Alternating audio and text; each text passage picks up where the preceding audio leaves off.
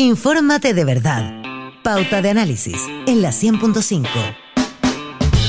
Así es, es, ya son 8.31, estamos acá con Constanza Santamaría eh, recibiendo a nuestros panelistas de miércoles, Paula Walker, periodista, consultora en comunicación estratégica, y Max Colodro, analista político, sociólogo, doctor en filosofía y académico.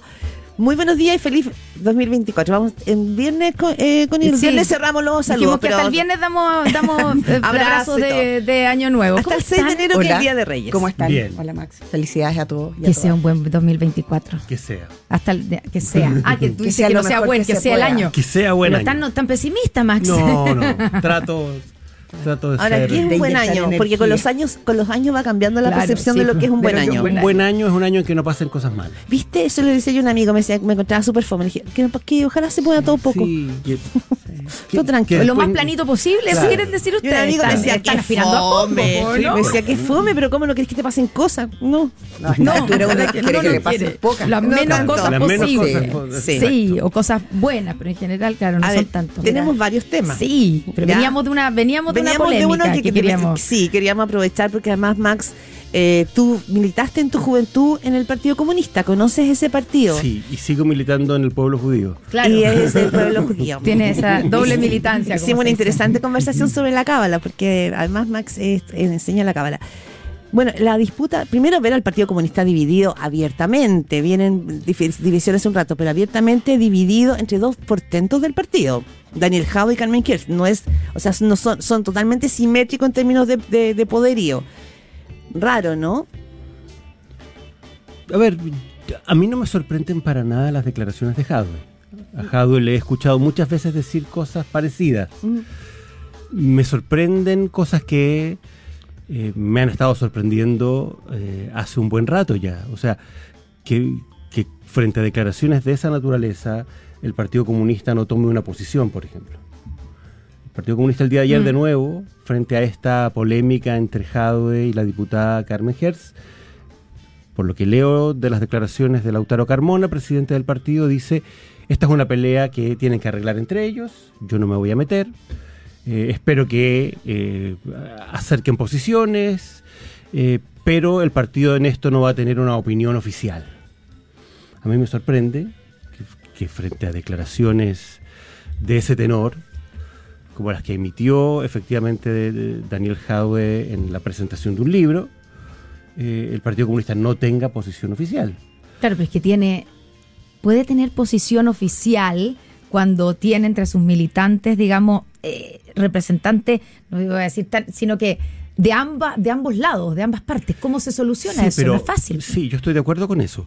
Yo Lo que hizo Lautaro Carmona es un poco como salomónico. Sí, es salomónico, Sí. pero y, y yo lo entendería si es que la disputa o el desacuerdo o la controversia estuviese planteada en torno a la guerra en el Medio Oriente, en torno a la posición de Israel o de la autoridad palestina, en torno a Gaza, en torno a Hamas y al conflicto que se está desarrollando en esa zona desde hace tres meses. Si, sobre eso hubiera eh, cursado la polémica, entiendo que es difícil, pero aquí la polémica cursó sobre otra cosa. Sobre judío. Aquí la polémica cursó si es posible o no es posible ser judío y de izquierda. Mm. ¿Por qué, según Jadwe, no se puede? Porque según Jadwe, el judaísmo tiene una base eh, supremacista en la medida en que apunta o sostiene eh, la idea de un pueblo elegido y eso inhibe, Mm. imposibilita eh, plantearse en términos de igualdad con el resto y por lo tanto hay algo de nazismo, así lo dijo tal cual. Sí. Hay algo profundamente nazi en el ser judío y en el creerse y sentirse judío. Entonces, eh, si, eh, si frente a eso no hay eh, del Partido Comunista una opinión respecto de una cuestión Mm. tan de fondo, yo me, iba a decir me sorprende, pero la verdad, lamentablemente, ya no me sorprende. No te sorprende. Paula Hueque, ¿cómo lo ves? Porque también eh, tenemos en Chile, lo recordaba eh, Constanza, la comunidad palestina más grande del mundo vive acá, en Chile. Sí, ¿ya? 250 Fuera del mundo árabe. Es fuera del mundo digamos, árabe y también tenemos una comunidad judía importante, no como la que tenemos en Argentina, pero y normalmente cuando uno los ve hacen negocios, mantienen una relación bastante más, es más que cívica te diría yo, porque Fluida, fluida, buenas relaciones. buenas relaciones, hacen negocios, conversan. Bueno, el conflicto en Gaza hoy día está mucho más presente y probablemente eso atensiona, pero este es el primer conflicto que evidencia, salvo algunos que ha tenido el presidente Boric con la Cancillería, pero... eh, no menor. y no menor, ¿ah? pero por ese lado se han visto como los conflictos, ¿no? Sí, no, eh, yo quiero retomar a propósito de lo que decía Max. Eh, a, mí, me pa- a, mí, a mí me gusta mucho que el Partido Comunista tenga en su interior lo que los seres humanos tenemos en nuestro interior, que son contradicciones, diferencias y no una sola mirada. Opiniones diversas. O sea, eso me parece importante. Y me parece importante que al rudo de Jadwe le salga alguien al camino a decirle, ¿sabe qué? Usted no, no puede andar por la vida diciendo lo que se le plante. ¿no? Alguien como, Carmen, como Eh, Carmen Hertz. O sea, no solo como Carmen Hertz, Carmen lo, lo, lo, lo explicita, pero hay una carta firmada Sí. por 200 personas que son las personas más Judíos de izquierda, claro. Porque, porque también los partidos defienden principios. Y uno no puede andar por la vida ofendiendo a la gente de manera tan, tan ruda, ¿no? Tan, tan, tan. Nada, a mí me parece que esta polémica. A mí me sorprende lo de Lautaro. Yo creo que él debería haber tenido una, una mirada mucho más tajante, porque creo que hay cosas que no se tienen que permitir nomás. Oye, hay más temas sobre la mesa, así que vamos a otros temas, eh, como por ejemplo lo que pasó ayer en el caso Luxinger Macay, ¿cierto? Eh, donde se acoge, no es primera vez que la defensa de Celestino Córdoba, que es el principal condenado en este caso a 18 años, eh, se pide un cambio en sus cautelares, básicamente, y se le da, esta vez se le da por parte de la Corte de Apelaciones de Temuco, se le da la razón. Y esto en un momento que es complicado, y quiero preguntarles a ustedes si es complicado eh, esto que ocurre a nivel judicial y que además ocurre como hacia final de año, en los últimos días, eh, con una, dicen, con una sala de la Corte de Apelaciones que además no estaban los titulares, sino que se habría aprovechado por parte de la estrategia de la defensa de Celestino Córdoba eh, la composición anormal, digamos, extraordinaria de esa Corte para darle el beneficio a este condenado por el caso Luxinger Macay. ¿Esto es complicado para el gobierno, Max?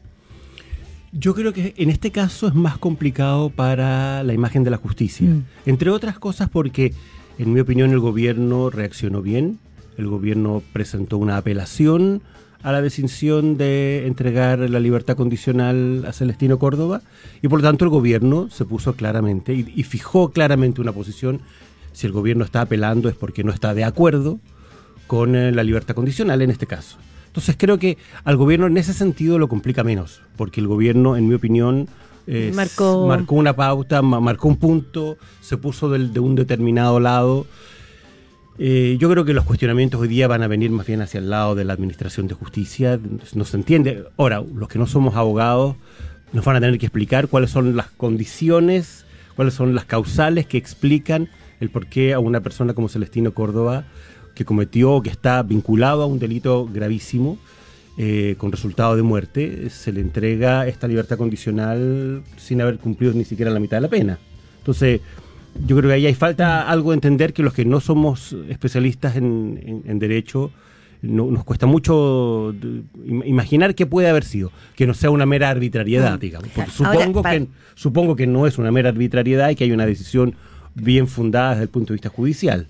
Paula, tú, tú, tú, conoces bien la moneda y de todos modos el gobierno hace un punto bien, o sea, yo creo que, que no deja de ser el punto que hizo Manuel Monsalve ayer, ¿ah? cuando toma distancia.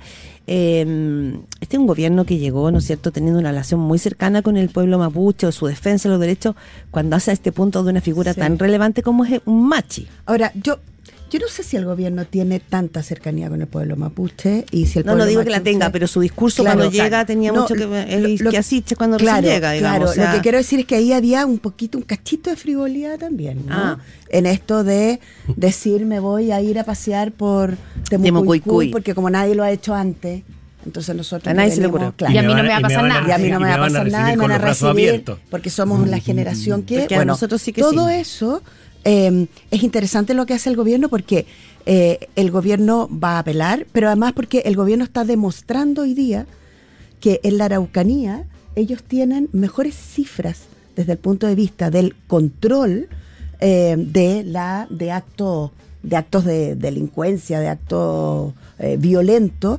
de lo que tiene el resto del país. Entonces, esta situación les abre un pequeño forado, por lo tanto el gobierno hace muy bien en Marcar. Enmarcar. Y enmarcar porque además el crimen del matrimonio Luxinger es brutal.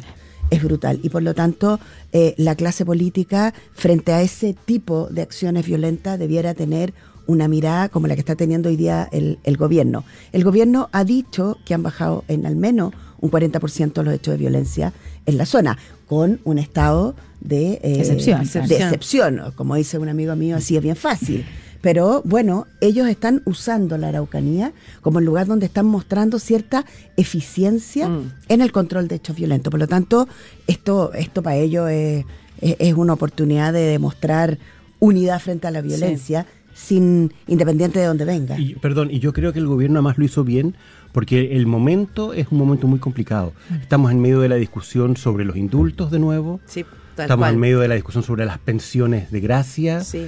Estamos en un momento en el que aparentemente este fin de semana volvió a haber un caso similar al del caso Luxinger Macay, es decir, Sí, una pareja que muere asesinada, que muere calcinada y no se sabe si fue un incendio intencional, si no lo fue. Entonces, creo que el, el gobierno se, se logró poner en un lado que impide que todas esas cosas lo compliquen.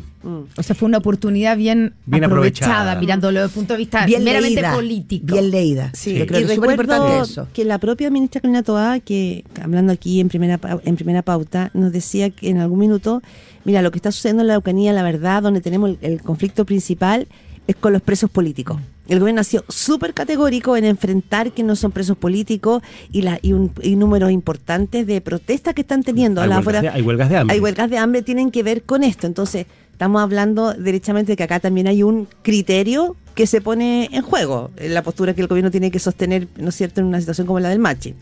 y leer y leer adecuadamente las situaciones. O sea, eh, como, como decía la Connie recién, el gobierno actuó bien porque lee bien. Y leer bien significa ser súper pragmático en los gobiernos.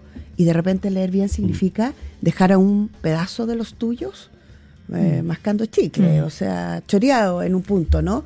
Y en eso el gobierno no se puede equivocar. El gobierno gobierna para todo el país, no para un pedacito. Y efectivamente debe haber un sector, digamos, y un sector que es el sector tal vez más duro de en términos de apoyo de este gobierno, que debe quedar con algo así, mascando chicle, como dice la Paula, O sea, ¿no? anoche, por ejemplo, las, las páginas en Twitter de movimientos vinculados a la causa mapuche, Mm.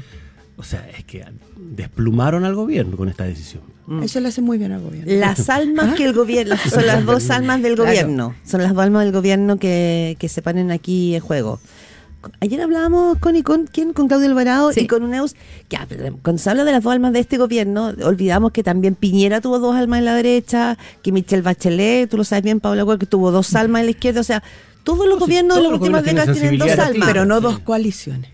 Exacto. y esto, esa es la diferencia aquí. Es Son verdad. dos coaliciones Es de verdad. frente, Sí. unía Sí, eso es complejo. po, Por eso Unía- con, unía, Con- unía por con la fría. Con la- Claro. unidas con la cotita. Eh, no, menos. La gotita- la la gotita dura gotita más, europea. dura más que la cola Sí. fría, sí. Bueno, Eh, pero, pero así, pero hasta el momento ha durado con, Sí. con las diferencias que hay, pero ahí está, ¿o no? Ahora es una coalición que hoy día a mí me sorprende, me sorprendía ver, sobre todo en los diarios, una coalición que hoy día se disputa eh, muy fuertemente a partir de la figura de Carlos Monte y de y de y de Miguel Crispi. Sí, ahí como Eh, que se ¿no? evidencia Es total. súper claro. Es súper evidente y, y es complejo porque cada día se hace más evidente que yo resguardo al mío si tú atacas al tuyo, ¿no? Y, y hoy día Y los si- diarios eran muy Y si tú sacas al, a- al tuyo, se tiene que ir también el Claro, mío. O, o o sea, sea- el mío y el tuyo. O sea, O sea, digamos, si dos- sale, si sale Claro. uno, tiene que salir el Eso. otro. Y entonces uno se pregunta, bueno, ¿y dónde está el bienestar de, del país? Las cosas que deberían estar por sobre esas O, disputas. o dónde está el presidente, Gabriel Boric, para poder zanjar esa disputa de dos figuras tan importantes. Yo su- creo que esta lógica que describe Paula se va a ir solo acrecentando a medida que vayamos entrando en el escenario electoral. Porque finalmente, claro, gobiernan dos coaliciones, pero estas dos coaliciones van a competir entre sí, entre, en- entre otras cosas. Mm. Entonces ya no solo es la ya no solo es el reparto y la influencia dentro del gobierno, es también la lógica de- y el cálculo de tenemos que competir de alguna manera. Y eso Además- inevitablemente va a ocurrir. Además, hay una, par- hay una de las coaliciones eh, que está sufriendo una, Un desangre. un, un impacto grande. o Eh, sea, un a partido. de dignidad. eh, claro, a prueba de dignidad, que se sostiene en este caso gracias al orden y la disciplina que ha mantenido el Partido Comunista, Sí. Eh, que ha sido un partido que ha estado apoyando al gobierno, que ha logrado eh, Y- manejarse con, que ha logrado manejarse con cierta como presidencia de la calle. Eh, ha sido un, un, un partido bien, bien ¿Disciplina? bien gobiernista. Sí, y por el otro lado es el Partido Socialista el que sostiene eh, el socialismo democrático, porque el resto de los partidos, el PPD en extinción, el Partido, Mm. Partido Radical Radical, chiquito, chiquito. Entonces, ahí vamos a tener una, un- un- una complicación durante los Mm. dos años que se le vienen al... Estaba pensando al en esta conversación, no deja de ser interesante, no sé cómo lo ven, que, las, que los partidos en pugna no son, en realidad no son dos coaliciones, en Son dos realidad partidos. son dos partidos, en realidad Revolución Democrática, que era el partido eje de, de- de gobierno, esa es la verdad, o las figuras más emblemáticas como Jojo Jackson, Crispy, y, social- y el Partido Socialista. Eso finalmente es como, es como el vértice importante. Y- El original. El original, porque claro, las coaliciones tienen mucho más partidos, pero en el fondo lo que estamos viendo con Carlos Monte, que es el punto que pone el plan La Paula, es ahí o no. Claro, el Partido Socialista, que claramente está teniendo el, eh, digamos así, así está, está gobernando, muchos dicen, es el que realmente está gobernando, si uno ve las caras de los, de los principales ministerios. Y, claro, y lo otro es Revolución Democrática, pero también, como dice la Paula, aparece el Partido Comunista como el más, casi más importante dentro de la Prodignidad. Porque ¿no, los Max? partidos del Frente Amplio están viviendo una crisis bien compleja. Mira lo que está pasando en comunes, una crisis que los tiene investigados por eh, el CERVEL, eh, por problemas de manejo financiero, la crisis de las fundaciones que golpea a Revolución Democrática. O sea, de los tres partidos hay dos que están en una situación muy difícil. Entonces, eso, claro, eso realza, refuerza la posición em, del Partido Comunista dentro del mundo más de izquierda, sin duda. Y Se lo breve para pasar a otro tema, pero y aquí, ¿cómo sumamos las declaraciones de Daniel Andrade, que se declara preso político y que, ¿no es cierto?, dice que esta injusticia no va a quedar acá, la impotencia, la rabia, la tradición serán movilizadoras. Lo dijo el fin de semana. Digo, no es cualquier condimento en esta conversación, ¿no? No, es Lo- sorprendente. es sorprendente. eh, porque lo que pasa es que además estos chiquillos eh, les gusta la política, pero no les gustan, no les gustan las consecuencias de la política. Eh, cuando uno, cuando uno juega, juega a- a- al juego de la política, tiene que tener el, el- el cuero bien duro. O sea, la política es un espacio de lealtades a veces no, no escritas en ninguna parte. Entonces, si Morir en silencio. o sea, no solo La morir en política es sin llorar. silencio. La, la- la política es sin llorar. La política, la política es un espacio donde tú cubres a otros y donde además, si hay algo que sale mal, por las razones que sean, yo no, no, no tengo idea de lo que hizo Andrade, la justicia tendrá que determinarlo, pero yo no puedo irme a la cárcel y desde la cárcel decirle, los voy a acusar a Sí, todos. po. Se van voy todos contar conmigo. todo, Me el y conmigo. me voy con todo. Eso no se hace, no se hace nunca, no solo en la política. Así que en ese sentido yo creo que, que el infantilismo en una parte a mí me, me tiene súper sorprendida. Estamos conversando con Paula Walker, consultora en comunicaciones estratégicas, Max Colodro, analista político y académico de la Universidad Adolfo Ibáñez, aquí en Pauta de Análisis cuando son las eh, 8.49. Oye, ayer conocimos los resultados de la PAE, ¿cierto? Lo conocieron eh, sobre todo los incumbentes que estaban muy nerviosos ahí eh, revisando sus, eh, sus resultados. Pero a nivel país, cuando vemos lo macro, eh, una de las cosas que salta, uno de los resultados o una de las malas noticias que salta es que la brecha, la famosa brecha, ¿cierto?, entre no solamente sobre colegios públicos y colegios privados, pero diferentes sectores de nuestro país, es la peor de las peores. ¿Es culpa de la, de la prueba? ¿O, esto simplemente la prueba eh, está reflejando, es un síntoma de algo que es bastante más grave en nuestro país? O sea, yo creo que tenemos un sistema, un sistema educacional que, que no propende a cerrar brechas. Nuestro sistema educacional es un sistema eh, que, que está, que está bien eh, marcado por, por el tamaño de la billetera de la familia. Y eso, y eso es indudable. Eh, y lamentablemente los esfuerzos que se han hecho han sido aún muy insuficientes. Veía yo ayer en, en, el- en la entrevista de la Mónica Rincón eh, si no la han visto, intenten buscarla. Es una entrevista donde aparecen dos chiquillas de eh, puntaje nacionales, Nacionales. ¿no? Y una viene de un particular subvencionado y la otra viene de una escuela pública. Y, y el diálogo es maravilloso porque eh, ellas son frutos de sus esfuerzos personales y familiares. No son frutos Del de un sistema. sistema eh, que, las que, las que, las, eh, que, las, que las apuntala, que las hace salir adelante. Una, ella, una de ellas además tenía una enfermedad eh, y por lo tanto ella es completamente hija del sistema público, pero su gracia es su motor interno, no es el sistema. Entonces yo creo que ahí hay una deuda que, que nos va a costar carísimo, carísimo como país Max. salir adelante. Porque es una deuda que se, va- que se hace bajo un gobierno que llega a la moneda Pero con no esa. solo es de este gobierno. Mm. No, por supuesto, esto viene hace mucho rato y se le ha metido mucha plata al sistema y se ha querido cambiar, pero digo, era una de las prioridades, no, no, no lo estoy acusando, sino que es reflejo de un gobierno, que, lo- que es lo que ha dicho Daniel Mansuy, ¿no? Y Justamente yo sobre estoy de ese acuerdo, punto. yo estoy de acuerdo con, además con, con el planteamiento tuyo, Claudia. Desde hace ya más de 10 años que hay un movimiento estudiantil que puso el foco y que puso la atención en la necesidad de llevar adelante ciertas reformas. Esas reformas se hicieron Mm. y los resultados hoy día no acompañan eh, a esas reformas. Eh, tú miras hoy día, yo, ¿cuál, era, ¿cuál era para mí la sorpresa de, de los resultados que vimos ayer? Solo dos liceos públicos entre los mejores 100.